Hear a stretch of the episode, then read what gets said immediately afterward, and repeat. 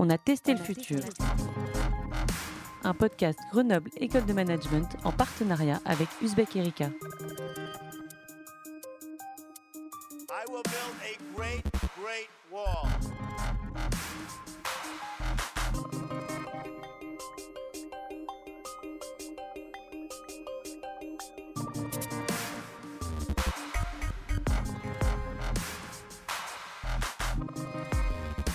Bienvenue à nouveau dans le podcast On a testé le futur, produit par GEM en partenariat avec Uzbek Erika. Nous échangeons pour cette deuxième partie avec notre deuxième invité, Franck Payaret, confiné en région Rhône-Alpes où se trouve son entreprise de cosmétiques bio Les Affranchis.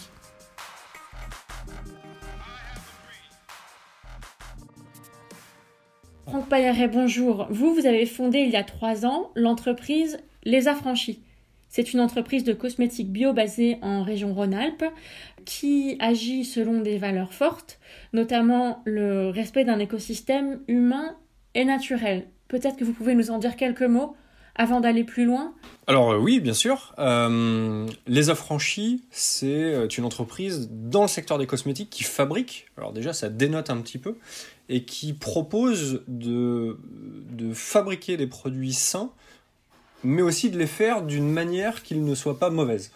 En gros, l'objectif qu'on avait avec Frédéric quand on a créé les affranchis en 2016 euh, et qu'on a changé un petit peu de, vie, c'était de remettre du sens dans euh, l'inversion de la fin et des moyens. Euh, c'était Einstein qui disait notre société se caractérise par la profusion des moyens et la confusion des intentions.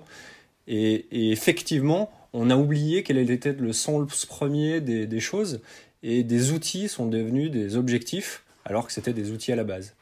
Et les affranchis, pour nous, en fabriquant des, euh, des, cosmétiques, et on a commencé par faire du vrai savon solide et du vrai savon liquide, c'était de pouvoir euh, utiliser l'outil qui était l'entreprise, mais il y en a d'autres, euh, à la fin que nous, nous souhaitions avoir, c'est-à-dire avoir un impact sociétal et environnemental.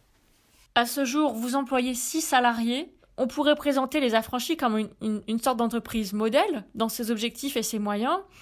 Et avant la crise, vous me disiez que votre stratégie était de privilégier la résilience sur une forme d'efficacité, en tout cas telle qu'elle est conçue euh, euh, de façon générale en sciences économiques. Ma question aujourd'hui, c'est comment l'écosystème que vous avez créé s'adapte-t-il à la crise? Est-ce qu'il est plus résilient en effet?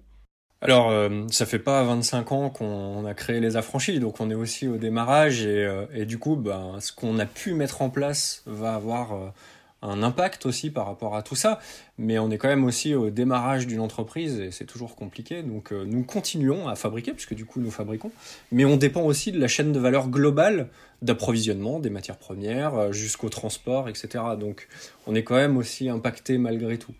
L'idée qu'on avait en fait dans notre modèle, euh, parce qu'on rentre jamais dans les cases, on est toujours dans cette zone grise, on peut difficilement nous mettre dans le SS, dans le traditionnel, ou dans que sais-je encore, dans la philanthropie ou autre chose c'était de faire de la création.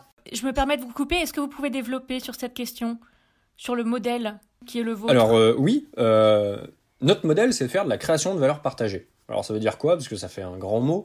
L'idée, c'est de créer de la valeur financière.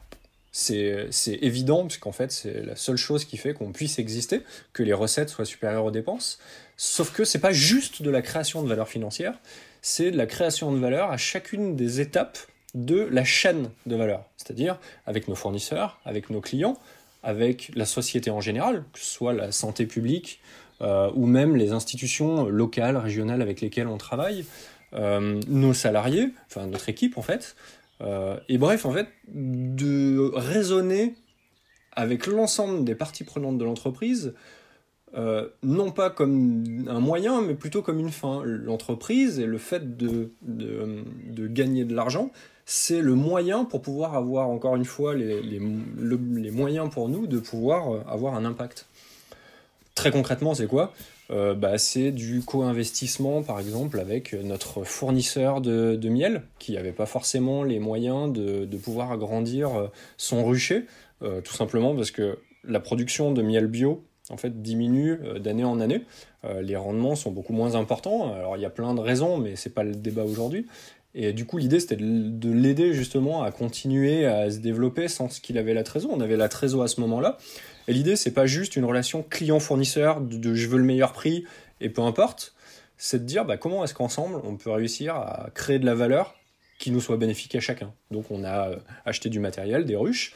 En contrepartie de ça, on s'assure et on sécurise un approvisionnement, on lui achète, mais, du coup on est gagnant sur tous les points de vue, et lui aussi est gagnant sur tous les points de vue. Sauf que ça s'est pas fait dans un monde, euh, dans un mode de guerre économique, mais plutôt de paix économique, on va dire. On fait euh, la même chose avec d'autres d'autres acteurs, mais même nos produits, finalement, ils sont réellement biodégradables. Et la définition scientifique, pas la définition juridique des labels, puisqu'il y en a deux, c'est bizarre. Euh, ils sont bons à la santé, il n'y a pas de cancérigènes, de, perturbateurs endocriniens, etc. On essaie de privilégier des matières premières qui viennent de pas trop loin, qui soient locales. Dans la chaîne logistique, on, fait des systèmes de consignes. On essaye de faire en sorte que quand nos livraisons soient faites, les conducteurs ne viennent pas à vide, mais pleins avec des contenants qu'on va reconditionner, nettoyer pour redonner une deuxième vie. Enfin bref, il y a une liste qui est quand même assez importante. On n'est clairement pas parfait. Il y a plein de trucs qui marchent pas.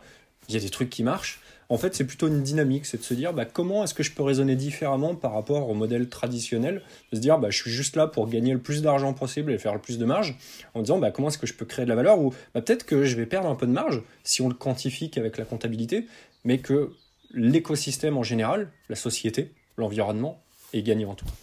Donc l'idée c'est ça, c'est créer de la valeur, mais la partager et pas juste de la création de valeur financière. Une des, euh, une des conséquences de cette, euh, cette conduite euh, que vous avez, c'est que vos approvisionnements sont essentiellement locaux. C'est bien, c'est bien Alors, une partie, oui, mais pas tout. Puisqu'après, on a fait des choix aussi. C'est-à-dire que le monde n'est pas manichéen avec les gentils et les méchants d'un côté et, et, noir ou tout blanc.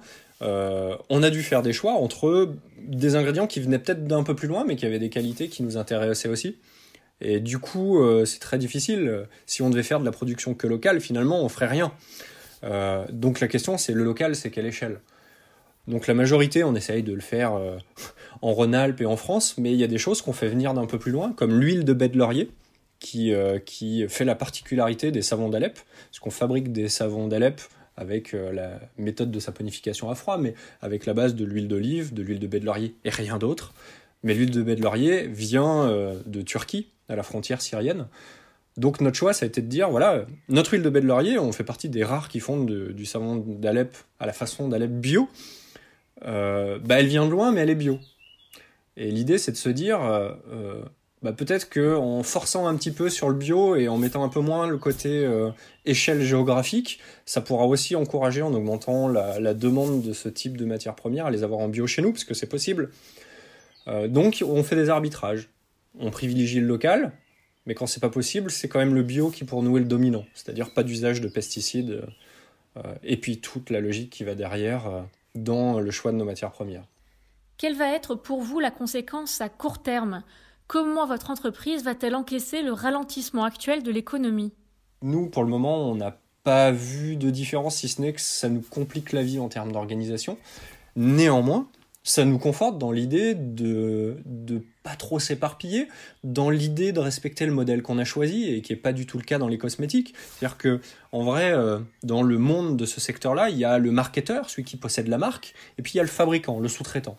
Et la structure et euh, structure économique est faite de telle manière que ça pousse au low cost.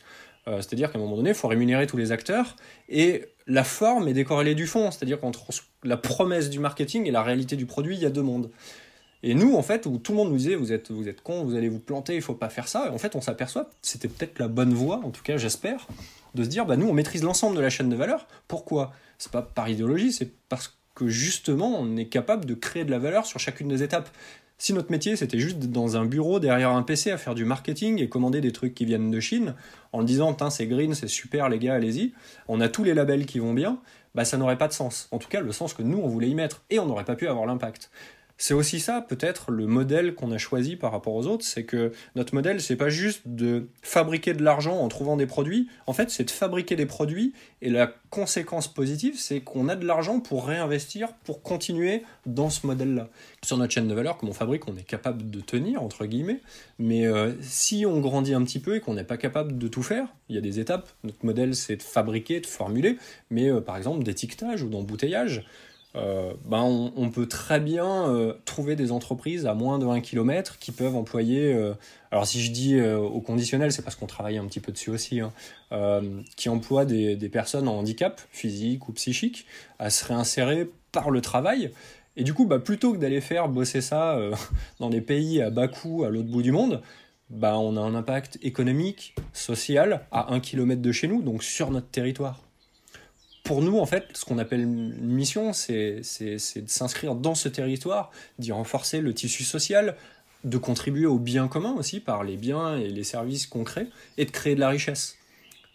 C'est aussi ça, en fait, c'est une espèce de responsabilité qui va au-delà de la philanthropie, du développement durable, de la RSE, euh, qui sont très bien, mais, mais qui sont pas intégrés dans le modèle économique. Nous, en fait, tout ce que les entreprises externalisent, ces fameuses externalités négatives, la pollution, euh, la santé, etc., ben, on essaie de les réintégrer. Et du coup, on révèle le prix. Très bien. Franck Payaret, je vous remercie beaucoup d'avoir accepté notre invitation et de, de, nous avoir livré vos réflexions. Euh, je vous souhaite un bon courage pour euh, cette période particulière et à bientôt. Super, merci. Merci à vous. Au revoir. Au revoir. Merci à tous d'avoir été avec nous pour cette deuxième partie du podcast On a testé le futur.